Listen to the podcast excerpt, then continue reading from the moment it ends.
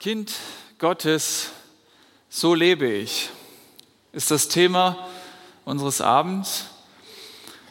Und der letzte Teilsatz unseres Abschnitts aus Römer 1, die Verse 15 bis 17, da steht, der Gerechte aber wird aus Glauben leben.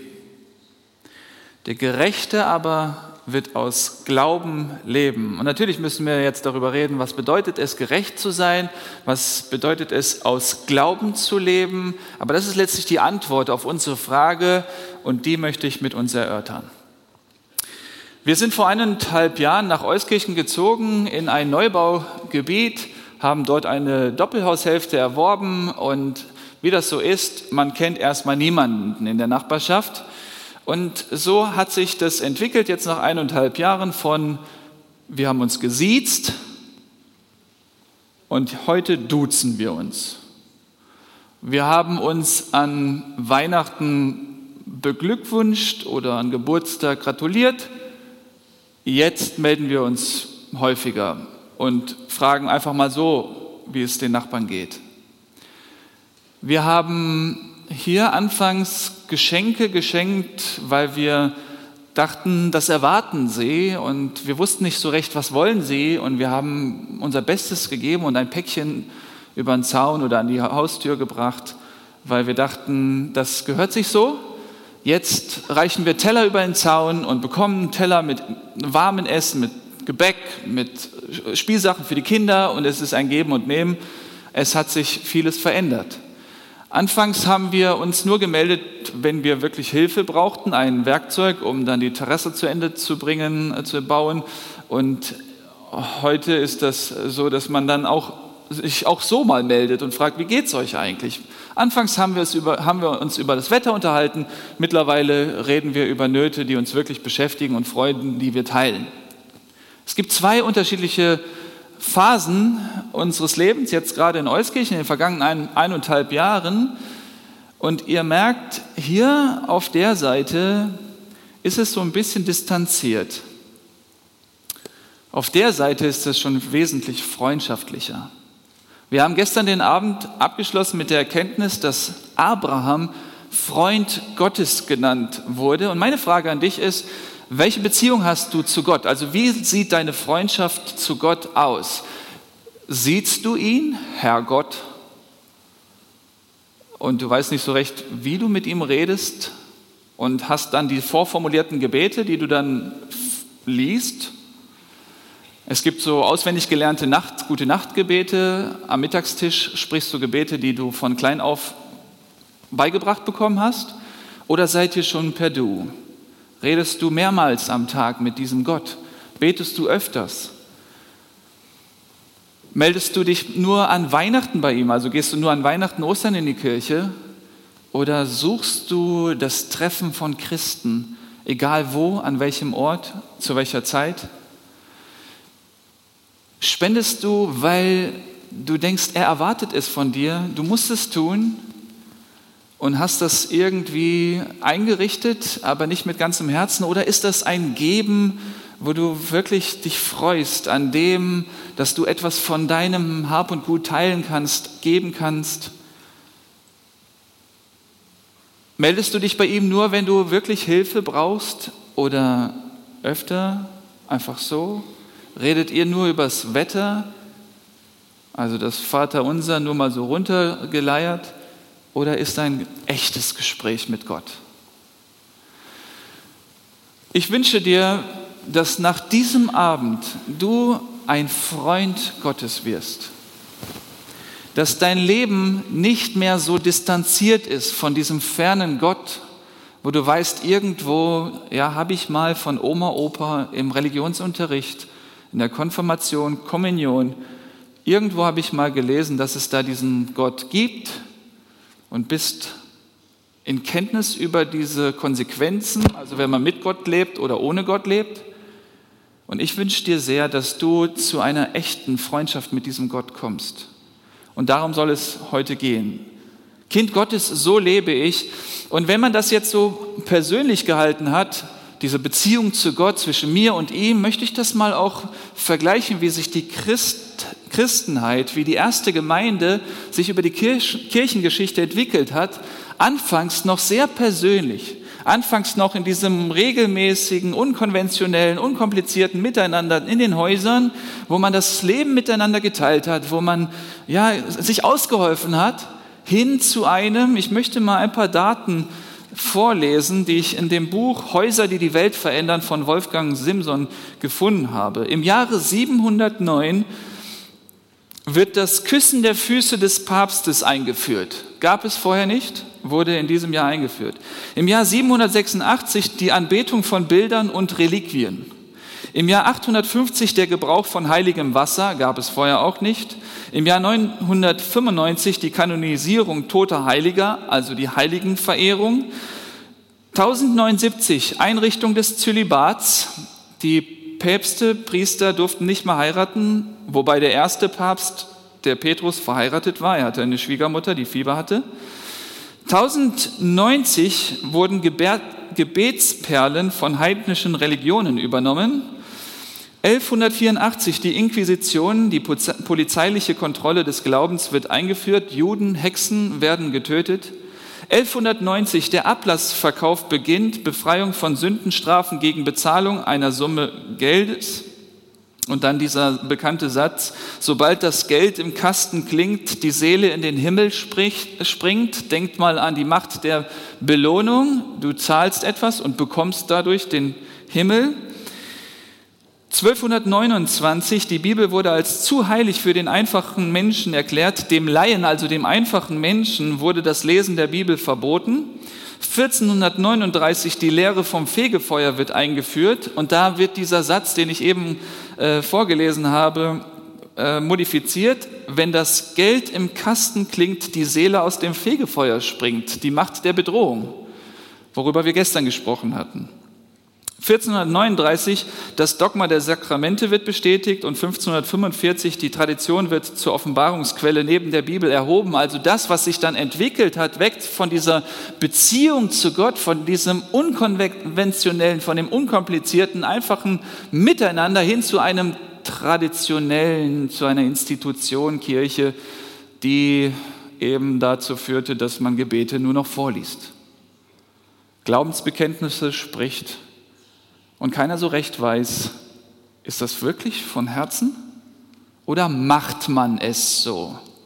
Und dann ist die Messe gelesen, dann ist der Gottesdienst vorbei und ich gehe nach Hause und das hat mit meiner Lebenswirklichkeit nun gar nichts zu tun. Wie sieht ein normales Christenleben aus? Ich habe eben diesen Satz äh, zitiert aus unserem Predigtext, der Gerechte aber wird aus Glauben leben.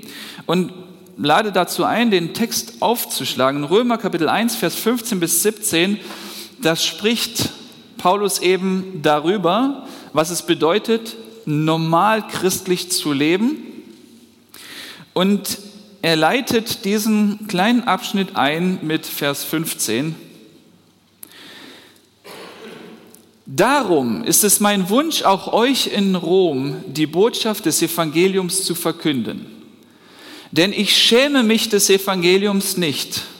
Ist es doch Gottes Kraft zum Heil jedem Glaubenden, sowohl dem Juden zuerst als auch dem Griechen. Denn Gottes Gerechtigkeit wird darin geoffenbart, aus Glauben zu Glauben, wie geschrieben steht. Und jetzt hier dieses Wort, der Gerechte aber wird aus Glauben leben.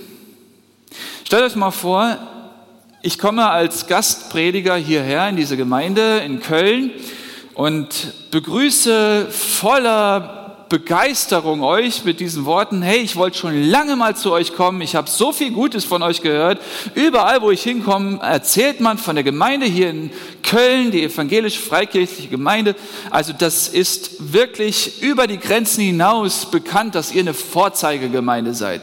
Das ist äh, da sogar so, dass in ganz Nordrhein-Westfalen, in Deutschland, ja in der ganzen Welt spricht man von eurem Glauben. Und ich konnte es nicht abwarten, mal hierher zu kommen und mir selbst ein Bild Bild zu machen von dieser Gemeinschaft hier, von dieser Gemeinde. Und jetzt endlich darf ich hier sein unter euch, weil ihr seid die Vorzeigechristen. Und genau euch will ich das Evangelium verkünden. Merkt ihr was? Paulus, er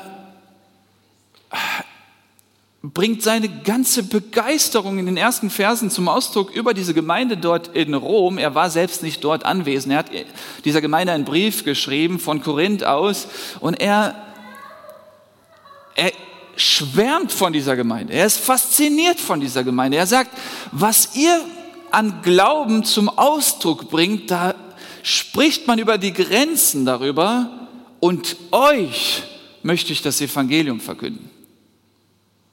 Warum? Warum möchte er gerade Christen, gestandene Christen, das Evangelium verkünden?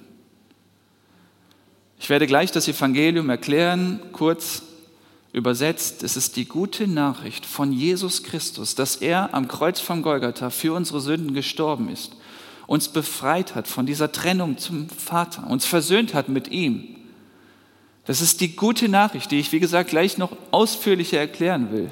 Und jetzt würde man doch meinen, die Christen in Rom, die Christen hier in Köln, die kennen doch das Ganze. Warum ist Paulus so getrieben davon, den Christen das mitzugeben? Und dann stelle ich mir das so vor. Paulus, bevor er diesen Brief schreibt, bevor er diese elf Kapitel dem Tertius, das war sein Mitarbeiter, der diesen Brief aufgeschrieben hat, diktiert, hat er diesen, dieses Evangelium, diese gute Nachricht von Gott schon in seinem Herzen. Er denkt sich, endlich mal ist da eine Gemeinde, die das volle Evangelium, die ausführlichen elf Kapitel ertragen kann. Die können damit was anfangen. Die werden nicht schon nach einer Viertelstunde sagen, oh, komm doch zum Punkt, das ist zu kompliziert, das ist zu schwierig, wir wollen es nicht hören. Nein, Paulus, gib uns das komplette, das ganze Evangelium. Er weiß, den Ephesern musste ich nach drei, drei Kapiteln schon die praktische Umsetzung geben. Die konnten wahrscheinlich nicht so viel ertragen. Galater vier Kapitel, aber die Römer, die konnten elf ganze Kapitel dann äh, verkraften. Und dann legt er los und sagt, Tertius, schreib auf. Wir beginnen mal hier mit Sünde und das ganze Problem. Über Sünde werden wir morgen reden, ausführlicher. Ähm, er diktiert ihm das und Tertius versucht mitzukommen und er schreibt und schreibt diesen Brief. Und irgendwann mal sagt der Paulus, das werden die niemals verstehen, das ist zu kompliziert. Ich selbst kapiere das. Schreib jetzt, schreib, schreib, schreib. Und dann kommen da so Sätze wie, äh, das, was ich will, tue ich nicht, das, was ich nicht will, tue ich. Und dem Tertius wird schwindelig von dieser Komplexität des Evangeliums. Aber gut, er schreibt auf, schreibt auf. Und dann stellen wir fest, dass da in diesem Apostel Paulus eine Leidenschaft war, die wir nur ansatzweise nachempfinden können. Wie geht's dir, wenn du etwas Außergewöhnliches, Außergewöhnliches erlebt hast? Nehmen wir an, du hast eine Studienreise mitgemacht. Bist irgendwo in ein Land gefahren, in die Türkei, nach Israel, wo auch immer, und da gab es eine Städtereise und du hast dir viele Fotos gemacht, du hast viele Notizen gemacht, du hast viele Eindrücke gewonnen, du hast, bist fasziniert von dem, was du Neues erlebt, gelernt hast. Und du kommst nach Hause, wem erzählst du es? Du willst es teilen, es, es macht was mit dir, du bist auf der Suche nach demjenigen, der, ja, was braucht es jetzt, um das zu teilen? Zum einen, der ein Verständnis dafür hat und der überhaupt Interesse dafür hat. Also wenn da sein zweijähriger Sohn da ist, dein zweijähriger Sohn da ist, der sagt, Papa, erzähl mal, oder ein Dreijähriger, du wirst sagen, okay, der hat Interesse dafür, aber er kann es nicht verstehen. Jemand, der das vielleicht verstehen kann, aber kein Interesse hat, du wirst schon an seinen Gesichtszügen merken, der will mir eigentlich nicht zuhören. Und der Apostel Paulus wusste, die Römer, die wollen mir zuhören. Und ich bin so begeistert von diesen Tagen, weil wir fünf, Tage, fünf Einheiten haben, um mal das Evangelium ausführlich zu erklären. Mal so richtig uns einzutauchen in diese gute Nachricht Gottes. Und ich erlebe es, wahrscheinlich werden mir viele zustimmen, dass heute in unserer Gesellschaft es zwei Tabuthemen gibt, Gott und Geld irgendwie ist das so persönlich geworden, dass man dann einem schon zu nahe tritt, wenn man, tritt, wenn man sagt, Gott sei Dank. Oder irgendwie etwas über Gott sagen will. Und deswegen bin ich dir so dankbar, dass du heute Abend gekommen bist. Und in deinen Gesichtszügen nehme ich Interesse wahr. Und lass uns da mal reinschauen. Was hat diesen Paulus so bewegt? Und vielleicht der, du, der du jetzt noch keine Freundschaft mit Gott hast ihn, ihn bisher noch siehst, ich hoffe, dass dir dein Mund wässrig wird, dass du sagst, ich will es auch. Was die Christen da haben, das ist so unglaublich.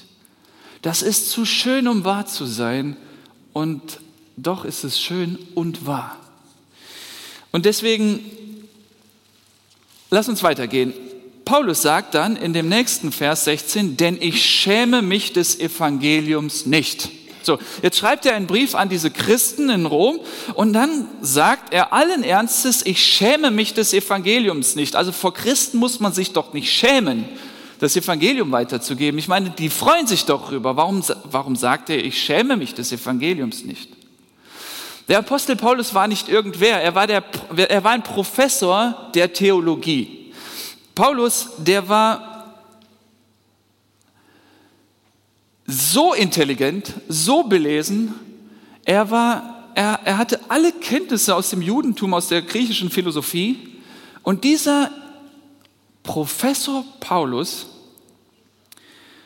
denkt wahrscheinlich, oder hat dieses, diese, dieses Gefühl gerade, bevor er diesen Brief schreibt, naja, vielleicht werden diese hochgebildeten Römer dort in dieser Metropole, in dieser Großstadt Rom von mir neue Lebensweisheiten erwarten. Vielleicht denken die, oh, wenn der Paulus jetzt uns einen Brief schreibt, dann kommt er mit, einer, mit neuen Tipps und Tricks zur Bewältigung des Lebens. Vielleicht bringt er uns jetzt so von der fernöstlichen Religion irgendwelche Dinge mit, wie Feng Shui oder so, oder er wird dann uns konkrete Tipps geben, wie wir die Ernährung umstellen sollen, Sport treiben müssen, damit wir bessere Leben führen können. Und Paulus denkt sich so beim Aufschreiben des Briefes, naja, vielleicht werden sie komisch gucken, aber ich werde ihnen das alte Evangelium bringen. Nichts Neues. Und er tut es mit allem Mut, er gibt ihnen dieses alte Evangelium. Und ihr Lieben, ich werde uns heute nichts Neues bringen. Das, was ich an Botschaft heute mitbringe, ist schon tausend Jahre alt. Ist nichts Neues. Und er nimmt jetzt allen Mut zusammen und führt in diesen weiteren elf Kapiteln das Evangelium aus. Und jetzt möchte ich mal dieses Evangelium mit eigenen Worten äh, beschreiben. Es ist die gute Nachricht und wir alle haben ja eine Sehnsucht nach guten Nachrichten. Wenn endlich mal die neuen Prospekte von Aldi dann da eintreffen, dann freuen wir uns über die guten Nachrichten in diesen Prospekten. Da gibt es was günstiger, jawohl. Und dann haben wir da äh, die Vorfreude auf das Einkaufen oder es gibt Rückzahlungen, Gehaltserhöhungen. Keine Mängel beim TÜV, beim Zahnarzt gibt es auch manchmal gute Nachricht, bei mir selten. Er sagte, Herr Kröger, es gibt viel zu tun, packen wir es an. Vielleicht sitzt du in der Krebsstation im Krankenhaus und wartest auf die Diagnose. Der Arzt kommt und er hat ein Lächeln im Gesicht, sagt, es ist gutartig, du freust dich. Kein blauer Brief. Gute Nachrichten haben wir manchmal und freuen uns sehr darüber. Und ich will euch nicht eine von vielen guten Nachrichten weitergeben, sondern die. Sondern die gute Nachricht. Und die gute Nachricht, um da mal wirklich zu verstehen, was sich dahinter verbirgt, müssen wir ausholen, um zu begreifen, warum es dann gut ist. Der, der Himmel und Erde geschaffen hat, Gott, der Schöpfer, und erlaubt es mir, wenn ich das so drastisch sage, er ist richtig, richtig sauer auf dich. Dein ständiges Nörgeln, deine schlechte Laune, dein ständiges Motzen, die Besserwisserei verderben seine schöne Welt. Er hat sich das nicht so gedacht. Da ist die Umweltverschmutzung das kleinste Übel. Stell dir mal vor, du veranstaltest ein Fest, eine Party, und dann gibt es jemand, der sich da benimmt wie Sau. Der beschmiert dein Haus, motzt nur rum, und du denkst dir, hallo, das wollte ich so nicht. In der Menschheitsgeschichte gab es schon mal so eine Situation, da hatte Gott irgendwann mal die Nase voll durch, und hatte durch eine heftige Überschwemmung fast alle Menschen verdichtet. Er hat die Menschen damals natürlich gewarnt und eine Rettungsmöglichkeit gegeben, die Arche Noah. Aber die Leute waren so von sich selbst überzeugt, dass sie Gott den Rücken zugekehrt haben und mit ihrer Reaktion ihm sozusagen Stinkefinger gezeigt haben. Brauchen wir nicht. Wir nehmen dich nicht ernst. Lass uns in Ruhe, wir kommen klar. Und seitdem sind ein paar Jahrhunderte vergangen und siehe da, viele Menschen nörgeln rum, haben ständig schlechte Laune, motzen über andere, wissen alles besser. Und natürlich ist Gott sauer. Gott ist wütend, er ist zornig. Und das nächste Gericht steht schon bevor, das jüngste Gericht. Und genauso wie damals gibt es eine Rettungsmöglichkeit. Schaut mal, ich habe drei Söhne, die ich so sehr liebe, aber es kommt nicht selten vor, dass ich richtig sauer bin auf die. Das geht, das geht zusammen. Gott kann nicht so sehr lieben, aber er kann gleichzeitig zornig sein. Und vielleicht ist das ein Ausdruck von Liebe. Schlimmer wäre es, wenn du ihm egal wärst. Ich bin sauer auf meine Kinder, aber ich liebe sie und ich möchte ihnen helfen und sie retten. Und das ist gerade die gute Nachricht. Gott schaut auf diese Welt und er drückt nicht die Augen zu und sagt, okay, passt schon, ich nehme alle in den Himmel. Nein, er sieht das Unrecht. Er sieht diesen achtjährigen Jungen, der im Frankfurter Hauptbahnhof von einem einfach auf die Gleisen gestoßen wurde. Er hat es gesehen. Er sieht jeden Gedanken, er sieht jede Tat, er sieht jedes Gefühl, jede, jedes jeden verachtenden Blick, wo du sagst, ich habe doch nicht viel gesündigt, ich habe doch nichts gesagt, nichts getan, aber du hast geschaut. Von oben herab, stolz, das größte Problem, die größte Sünde, das, was ihn wirklich zornig macht. Und nun ist Gott zornig und er ist sauer, aber er liebt dich. Und Gott ist realistisch genug, um zu wissen, dass wir Menschen uns auch nach Tausenden von Jahren nicht ändern werden. Wir werden weiterhin seine schöne Erde zerstören, die Natur, aber unsere Mitmenschen, uns selbst, uns selbst ruinieren. Und dann stehst du irgendwann mal vor Gott. Ich habe das jüngste Gericht schon angedeutet. Und Menschen, die irgendwann mal mit Gott zu tun haben, ahnen schon, das geht nicht einfach gut für mich aus, wenn ich so lebe, wie ich will. Und es wird diesen Moment geben, da stehen wir vor Gott. Und Gott hat vielleicht ein Buch vor sich und da steht alles drin, alle Taten, alle Gedanken, alle Blicke.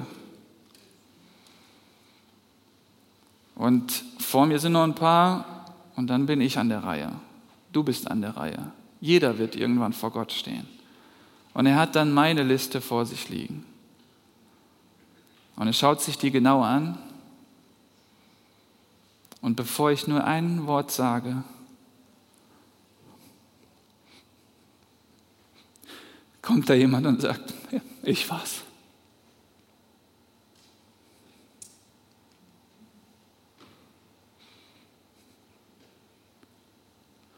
Wenn Gott deine Liste vor sich hat und du vor ihm stehst, dann wünsche ich dir von Herzen, von ganzem Herzen, dass du vorher Jesus dein Leben anvertraut hast. Und so wird er sich auch vor dich stellen und sagen, ich war's. Jeden bösen Blick, jede böse Tat, jedes schmutzige Wort wird, sagen, wird Jesus sagen, ich war's. Ich war's. Es, es gibt keinen besseren Freund. Es gibt, es gibt keinen besseren Freund, der sowas für dich macht. Einfach so. Kennst du, nenn mir einen Namen. Nenn mir irgendeinen Namen von einem Menschen, der sich einfach, der sagt, ich, ich, ich, ich nehme die Schuld von David auf mich. Ich, ich zahle dafür. Ich halte meinen mein Kopf hin. Nenn mir einen Namen, nenn mir einen Namen. Du findest den nicht. Jesus ist der Einzige, der das getan hat am Kreuz von Golgatha, der seinen Kopf hingehalten hat. Ich war's. Vater, ich war's. Und ich stehe dahinter und zitter und denke, Jesus, das machst du für mich.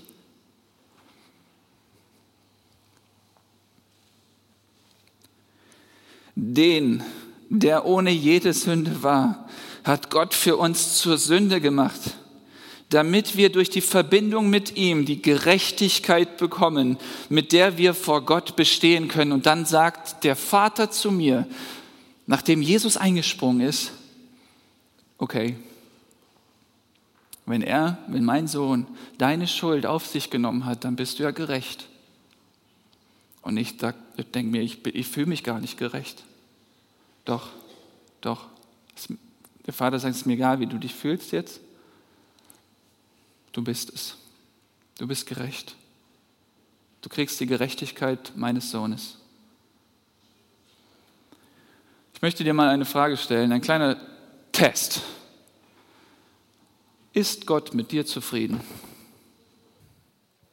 Schau mal, wenn du bei dieser Frage nicht wie aus der Pistole geschossen sagst, ja, er ist mit mir zufrieden, stimmt was nicht mit deinem Verständnis vom Evangelium.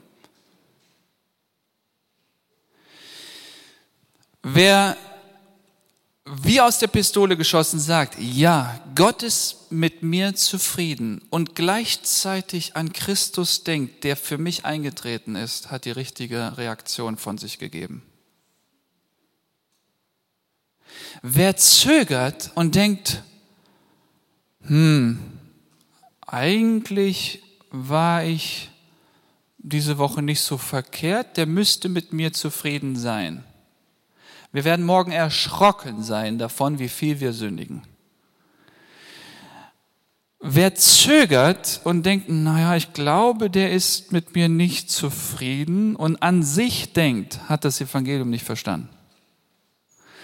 Schaut mal, unsere drei Söhne, die sind bildhübsch, alle drei, kommen nach der Mama. Und da habe ich den Ältesten mal erwischt, wie er sich vorm Spiegel hinstellt und guckt, ob seine Frisur gut sitzt und seine Klamotten irgendwie gut sitzen, kommt von seinem Papa. Und ich war ein bisschen erschrocken davon, dass er, dieser kleine Junge, äh, der war dann, glaube ich, fünf oder so, sich allen Ernstes Gedanken macht, wie er aussieht. Und ich wollte in diese Chance, diese Situation nutzen, um ihm deutlich zu machen, dass er bildhübsch ist. Und dass er nichts tun braucht, um mir zu gefallen. Also fing ich an, auf ihn einzureden. Du bist so wunderschön, du bist so hübsch. Und dann dachte ich, wie mache ich es konkret? Und habe Dinge in seinem Körper gesucht, die er nicht ändern kann, wie jetzt die Frisur. Deine Nase. Wow. Deine Augen. Wunderschön. Und das ist der Moment, wenn Gott zu dir sagt, ich liebe dich, aber das hat nichts mit deinen Aktivitäten zu tun. Das hat nichts mit deinem Anstrengen zu tun. Nur weil mein Sohn dich befreit hat von der Schuld, kann ich dich annehmen als mein Kind. Das heißt, wir müssen uns von da an nicht mehr abmühen, ihm zu gefallen, was in den Religionen an der Tagesordnung ist. Alle mühen sich ab, Gott zu gefallen und Gottes Liebe zu uns ist konstant und wir können nichts tun, dass die bisschen weniger oder höher wird durch unsere Taten. Wenn wir Christus vertrauen, heißt es nicht, dass wir ab der Bekehrung fehlerlos leben, sündlos sind. Wir sind sündlos in den Augen Gottes, aber wir sündigen weiter. Aber Gott ist nun zufrieden mit uns. Friede ist da. Er kann uns annehmen. Warum? Weil Christus für uns eingetreten ist. So, jetzt habe ich das verkürzt wiedergegeben, diese elf Kapitel des Apostel Paulus an die Römer. Er hat das natürlich viel besser gemacht und er würde viel schöner und tiefgründiger das Ganze erklären.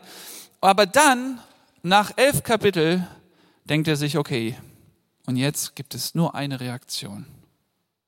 Jetzt gibt es nur eine kleine Ermahnung steht da. Römer 12, 1. Da sagt er, ich ermahne euch nun, Brüder, durch die Erbarmungen Gottes eure Leiber darzustellen als ein lebendiges, heiliges, Gott wohlgefälliges Opfer, was euer vernünftiger Gottesdienst ist. Ich bin mir sicher, ich bin mir sicher, dass während die Römer die Gemeinde in Rom die ersten Kapitel vorgelesen bekommt, manche in der Gemeinde da sitzen und sagen, okay, ich gebe mich dir Jesus ganz hin. Diese Schönheit des Evangeliums, dass da jemand ist, der für mich eintritt, der meine Schuld mir wegnimmt, der sein Leben gibt für mich, das ist etwas, was ich in diesem Leben noch nirgendwo erlebt habe, dass jemand das für mich tut. In diese Freundschaft möchte mich völlig einlassen. Ich gebe mein Leben. Wenn Paulus also sagt, ich ermahne euch, eure Leiber, also eure Körper darzustellen, also hinzugeben, als ein lebendiges Opfer, dann, dann sitzt da jemand in der Gemeinde in Rom und sagt, habe ich schon. Habe ich schon. Für die Leute, die das gelesen haben, war das so plausibel, so logisch, also vernünftiger Gottesdienst. Das wäre unsinnig, da zu glauben, okay, wenn das jetzt so ist, also nach dem Motto, das habe ich für, für dich getan, was tust du für mich? Ja, jetzt, okay, Jesus ist für mich gestorben, jetzt muss ich mich irgendwie anstrengen, ein christliches Leben zu leben, ihm irgendwie das zurückzuzahlen. Nein, nein, nein, nein, nein, nein, nein, das kann man nicht zurückgeben. Das, das, was er uns gegeben hat, nehmen wir dankend an und wir können nicht ein Stück zurückgeben von dem, was er uns geschenkt hat. Die einzige, die einzige, die einzige Folge kann nur sein, totale Hingabe. Totale Kapitulation. Und die Bibel nennt das Sterben. Und von daher gibt es für uns Christen keine andere Reaktion als die, und da kann ich nicht einen moralischen Finger heben und sagen, gib dein Leben Jesus hin, das wirst du sowieso nicht tun, wenn du nicht ergriffen bist von seiner Liebe. Nur derjenige, der ergriffen ist von dieser Heldentat Christi, von dieser Freundschaft, die er dir anbietet, derjenige wird sagen, okay, ich gebe ihm mein Leben. Stell dir mal vor, auf dem Platz, auf dem du jetzt sitzt, liegt ein Handschuh, ein Arbeitshandschuh. Und es ist einfach logisch, ein Arbeitshandschuh kann da liegen und wird nichts errichten, keine Mauer bauen können, geschweige denn Haus. Ein Handschuh liegt da und liegt als lebloses lebloser Stoff da auf dem Stuhl, da wo du gerade sitzt. Als Reaktion auf diese gute Nachricht von Jesus Christus bist du bereit zu sagen, Herr Jesus, du kannst mit deiner Hand in diesen Handschuh kommen und ich gebe dir jeden einzelnen Finger, nicht nur mit dem Daumen, Zeigefinger, alle Finger, die ganze Hand.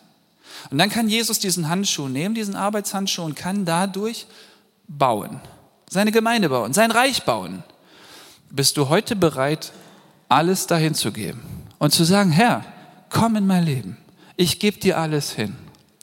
Als ich 18 Jahre alt war, wollte ich unbedingt Motorradführerschein machen und ich wusste, mein Papa will das nicht. Er wollte nicht, dass wir Kinder Motorradführerschein machen, weil er mehrere Motorradunfälle hatte. Und ich glaube, ich habe das tatsächlich heimlich gemacht. Ich habe mich ich habe Geld gesammelt dafür, habe mich da angemeldet und habe meinen Motorradführerschein gemacht. Und dann kam es zu einer ersten praktischen Übung und wir mussten dann bei 50 km/h ein Hindernis umfahren, also ausweichen. Und man hat uns gesagt, mir gesagt, dabei darfst du auf keinen Fall bremsen, sonst fliegst du. Ich fahre also los, nähere mich dem Hindernis und das Erste, was ich tue, ich bremse fliege. Auf die Seite, es tut weh, das Motorrad ist kaputt. Nicht ganz kaputt, aber es war nicht mehr, wir mussten abbrechen. Und dann hatte ich Schmerzen hier. Abends war Bibelstunde in der Gemeinde und ich dachte mir, wie sagst du jetzt das deinem Papa? Er hat dich ja, er hat es ja nicht gewollt. Und ich wollte ihn ja auch nicht enttäuschen. Nachmittags wusste ich, dass meine Freunde, Geschwister Fußball spielen und dann dachte ich, okay, und habe mir da eine Lüge zurechtgelegt. Ich werde sagen, wenn er fragt, ich war Fußball spielen, bin gefallen, war Torwart und dann zwickt es halt hier in der Hüfte. Er hat nicht gefragt, ich habe es irgendwie kaschieren können, bin dann in die Bibelstunde und saß da und dann vergingen die Schmerzen und ich dachte, das Ding ist jetzt damit gegessen. Später 2016, 14 Jahre später, kriege ich hier in diesem Bereich Schmerzen. Die werden immer schlimmer und ich merke, ich kann nicht länger als zwei, später als eine Stunde sitzen. Ich habe mich gefreut, als wir im Gottesdienst zum Gebet aufstanden, weil ich so Schmerzen hatte. Ich bin zu einem Orthopäden, zum zweiten. Dann war ich in Oberstdorf in Süddeutschland beim Spezialisten alle haben eine beidseitige Hüftdysplasie bei mir diagnostiziert. Also da liegt dieser Oberschenkelknochen Knochen nicht ganz in der Hüftpfanne drin. Und dann sagen sie, klar, das tut weh, du hast Arthrose und du brauchst eine künstliche Hüfte. Und dann bin ich zu dem, haben mir eine vierte Meinung eingeholt, äh, eine Spezialklinik in Dortmund, bin da hingefahren und man hat das mir nochmal bestätigt und hat gesagt, okay, du wirst hier operiert, du, der Oberschenkelknochen wird durchgesägt und die Hüft, die Hüfte, die Pfanne, die wird an drei Stellen durchgesägt, dann wird das so ineinander gelegt und fixiert mit großen Schrauben. Dann liegst du erstmal drei Monate, ein halbes Jahr später kannst du dann gehen, halbwegs. Und dann ein Jahr später machen wir die andere Seite. Und dann haben wir einen Termin ausgemacht für die OP am 17. Januar 2017 und ich habe da unterschrieben. Und dann haben wir uns darauf eingestellt. Meine Frau und ich, sie war noch stärker als ich, sie sagte, das, David, das machen wir schon. Mach dir äh, keine Sorgen, wir wohnten im zweiten Stock, haben kleine Kinder, müssen also die Wasserkisten immer hochschleppen. Und sie sagt, sie ist eine Powerfrau. Sie sagt, mach dir keine Sorgen, du kannst auf diesem Spezialbett liegen, dieses halbe Jahr, machst ein Schabbatjahr draus, liest du Bücher und ich werde das da schon hinbekommen. Wir haben das unserer Familie so mitgeteilt. Die Familie hat sofort dann Hilfsbereitschaft angeboten, wohnten 160 Kilometer entfernt von Haiger und dann sind wir auf diese Zeit zugegangen. Mein Vater rief mich an. Ich habe gestern schon gesagt, das ist der weltbeste Papa. Er hat mich lieb und er hat gesagt, David, ich kenne da einen Masseur, der kann dir helfen. Wenn man vier Meinungen eingeholt hat bei Spezialisten, dann überzeugt das einen nicht, dass ein Masseur noch helfen kann. Er sagt, ich bezahle dir und dann war dieser Moment, wo ich sagte, Papa, ich liebe dich, ich fahre dahin. Bin dahin und anders als alle anderen hat er sich mal die Zeit genommen. Der Masseur hat angefangen, am dicken Zeh zu massieren und ich dachte, was machst du da unten, das tut hier weh. Aber er sagte, David, kann das sein, dass du äh, mehrere äh, äh, Verletzungen beim Fußball hattest? Ich so, ja klar, äh, hat jeder. Äh, Zerrungen, ja genau, auffallend viele, ja. Und kann es sein, dass du mal einen Aufprall hattest? Ich so, ja, beim Motorradfahren, aber. Und er sagt, okay, das ist nicht eine angeborene Hüftdysplasie, wie mir die anderen Orthopäde und Ärzte sagten, sondern das ist aufgrund des Aufpralls hat sich das verzogen und auf den Bildern sieht das so aus wie angeboren. Das kriegen wir so hin mit Massage, kommst du einmal im Monat hierher und das wird sich schon geben. Was passiert? Der David bricht da in dieser Praxis zusammen, heult wie ein Schosshund und kann es nicht fassen unterwegs nach Hause, gut, bin, bin auch ein bisschen am Wasser gebaut. Unterwegs nach Hause denke ich mir, okay, warten wir mal ab. Tatsächlich, einen Monat später waren's, konnte ich zwei Stunden sitzen, dann haben wir uns das wieder vorstellen können, nach Israel zu fliegen, vier Stunden im Flug sitzen. Die Schmerzen wurden immer weniger. Ich komme also ähm, im September, Oktober, November auf diesen Termin, den 17. Januar 2017, immer näher zu und denke, müssen wir noch diese OP wahrnehmen? Weil tut ja nicht mehr weh. Ich rufe also in Dortmund an und sage, entweder haben sie eine Fehldiagnose gestellt oder Gott hat mich geheilt. Zwischenzeitlich habe ich einen Ältesten gebeten und in Anspruch genommen. Auf jeden Fall haben wir diesen Termin abgesagt. Kein Kommentar von ihrer Seite. Und dann kam der 17. Januar. Anders als ursprünglich gedacht, keine OP, und ich verbringe diesen Tag in einer unbeschreiblichen Dankbarkeit. Also, wo ich bei Facebook, Instagram ständig lese, wir müssen dankbar sein. Wir müssen dankbar sein. Geht nicht. Man kann nicht dankbar sein. Das ist eine Reaktion. In dem Moment war ich sowas von dankbar. Ich war sowas von bewegt. Von der Liebe und Gnade Gottes. Herr, du hast uns verschont als Familie. Du hast uns das geschenkt, dass wir es nicht haben, jetzt diese Zeit. Ich preise dich. Und vielleicht ist mir da an der Stelle auch dieser Satz ausgerutscht, ich gebe mich dir hin. Ihr Lieben, wenn mir an diesem Tag jemand irgendeinen Vertrag hinlegen würde, ich würde alles unterschreiben. Ich war so emotional, tatsächlich, da kam jemand dahin und sagt, David, möchtest du eine Gemeinde gründen? An diesem Tag.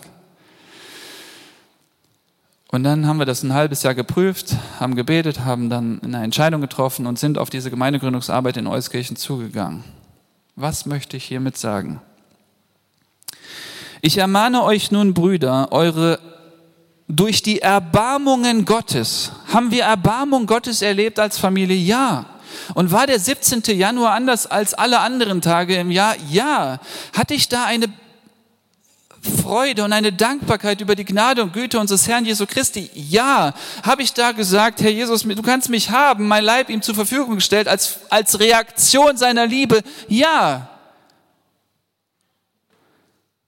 Ist das der Moment gewesen, wo jemand gesagt hat, David, du musst dein Leben Jesus hingeben? Nein. Und ich hoffe sehr, dass in diesen Tagen, vielleicht heute, Gott in dir ein, ein wenig seiner Schönheit offenbart, dir mal für einen Moment zeigt, wie barmherzig er mit dir ist, trotz seines Zornes über deine vielen Sünden. Dass du wirklich erkennst, er verschont mich gerade er hätte, das, er hätte allen Recht dazu, mich zu richten und mich für ewig in die Hölle zu werfen. Er könnte jetzt seine Gemeinde holen und ich wäre für immer verloren, aber er tut es nicht. Er erbarmt sich meiner und schenkt mir noch einen Tag. Er erbarmt sich meiner und führt mich zu dieser Veranstaltung, wo das Evangelium verkündet wird. Er erbarmt sich meiner und will mir gnädig sein, wenn ich zum Kreuz gehe und meine Schuld eingestehe. Und wenn du diese Schönheit Jesu Christi, dieses Erbarmen persönlich wahrnimmst und merkst, da ist jemand, der dich tatsächlich liebt, jemand, der mit dir eine Freundschaft eingehen will, dann wirst du als logische Folge, als vernünftige Reaktion dein Leib ihm zur Verfügung stellen. Und ich sage jetzt nicht, gib dein Herz Jesus, gib dein Leben Jesus, ich sage, gib deinen Körper Jesus. Unser heiliger Körper, den wir so sehr gerne pflegen, gib ihm.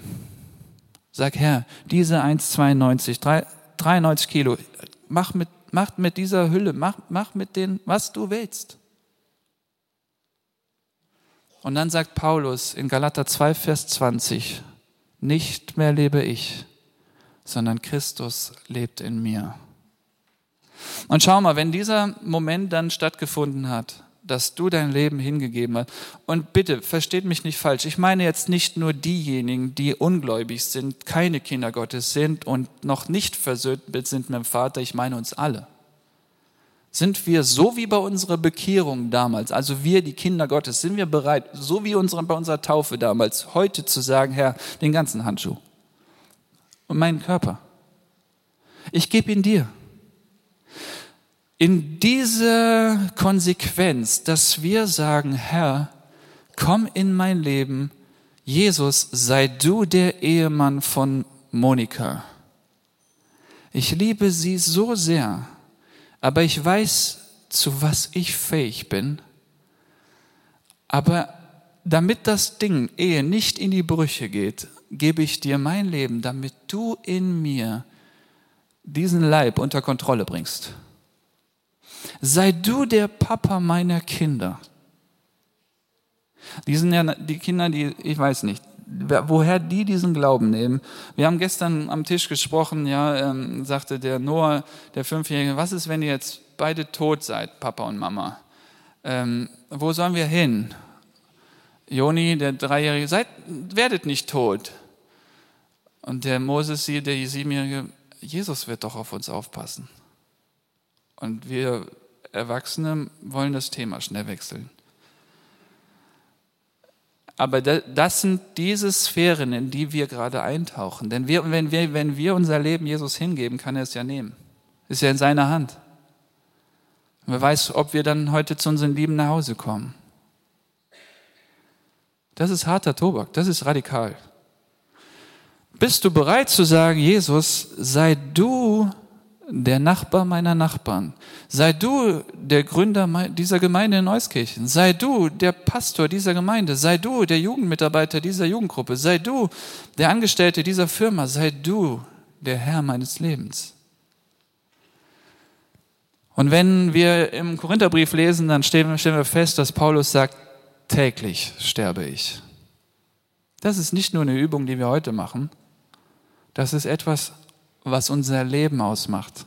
Kind Gottes, so lebe ich. Täglich sterben. Aber meine ganzen Wünsche und Ziele, tot. Meine ganzen Pläne, tot. Ich wollte immer mit diesen Freunden zusammenbleiben, tot.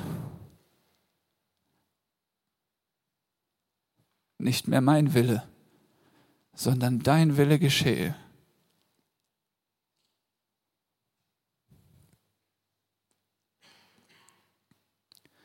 Bist du bereit? Reagierst du vielleicht wie einer dieser Römer, der sagt, brauchst gar nicht zu Ende lesen, ich bin bereit. Herr, Herr ich gebe mein Leben dir hin. Stell dir mal vor, hier vorne am Kreuz ist tatsächlich ein Altar aufgebaut. Wir haben ja hier gelesen, dass man dann sein Leben hingibt als wohlgefälliges Opfer. Ja, das, das ist das Einzige, was Gott gefällt. Ja, unsere totale Hingabe. Wir reden jetzt nicht über Zehnten, also zehn Prozent Spende, oder wir reden nicht über manchmal in die Kirche gehen, dass man die Zeit spendet. Wir reden über Spenden unseres Leibes. Wir geben uns hin. Und dann stell dir vor, hier ist ein Altar und du würdest dich einfach dahinlegen und sagen, okay, jetzt ist mein Leben zu Ende. Erst muss das Weizenkorn in den Boden fallen und sterben, damit es neu auferstehen kann und Frucht bringen kann. Im christlichen Leben geht es nicht darum, dass wir bessere Menschen werden, sondern dass wir neue Menschen werden. Mir geht es nicht darum, dass wir versuchen, unser Verhalten zu verändern. Mir geht es darum, dass wir zu einem neuen Leben kommen. Und das Kreuz hat es ermöglicht. Nicht das Kreuz natürlich, Jesus am Kreuz. Jesus ist für uns gestorben und letztlich ist er unseren Tod gestorben.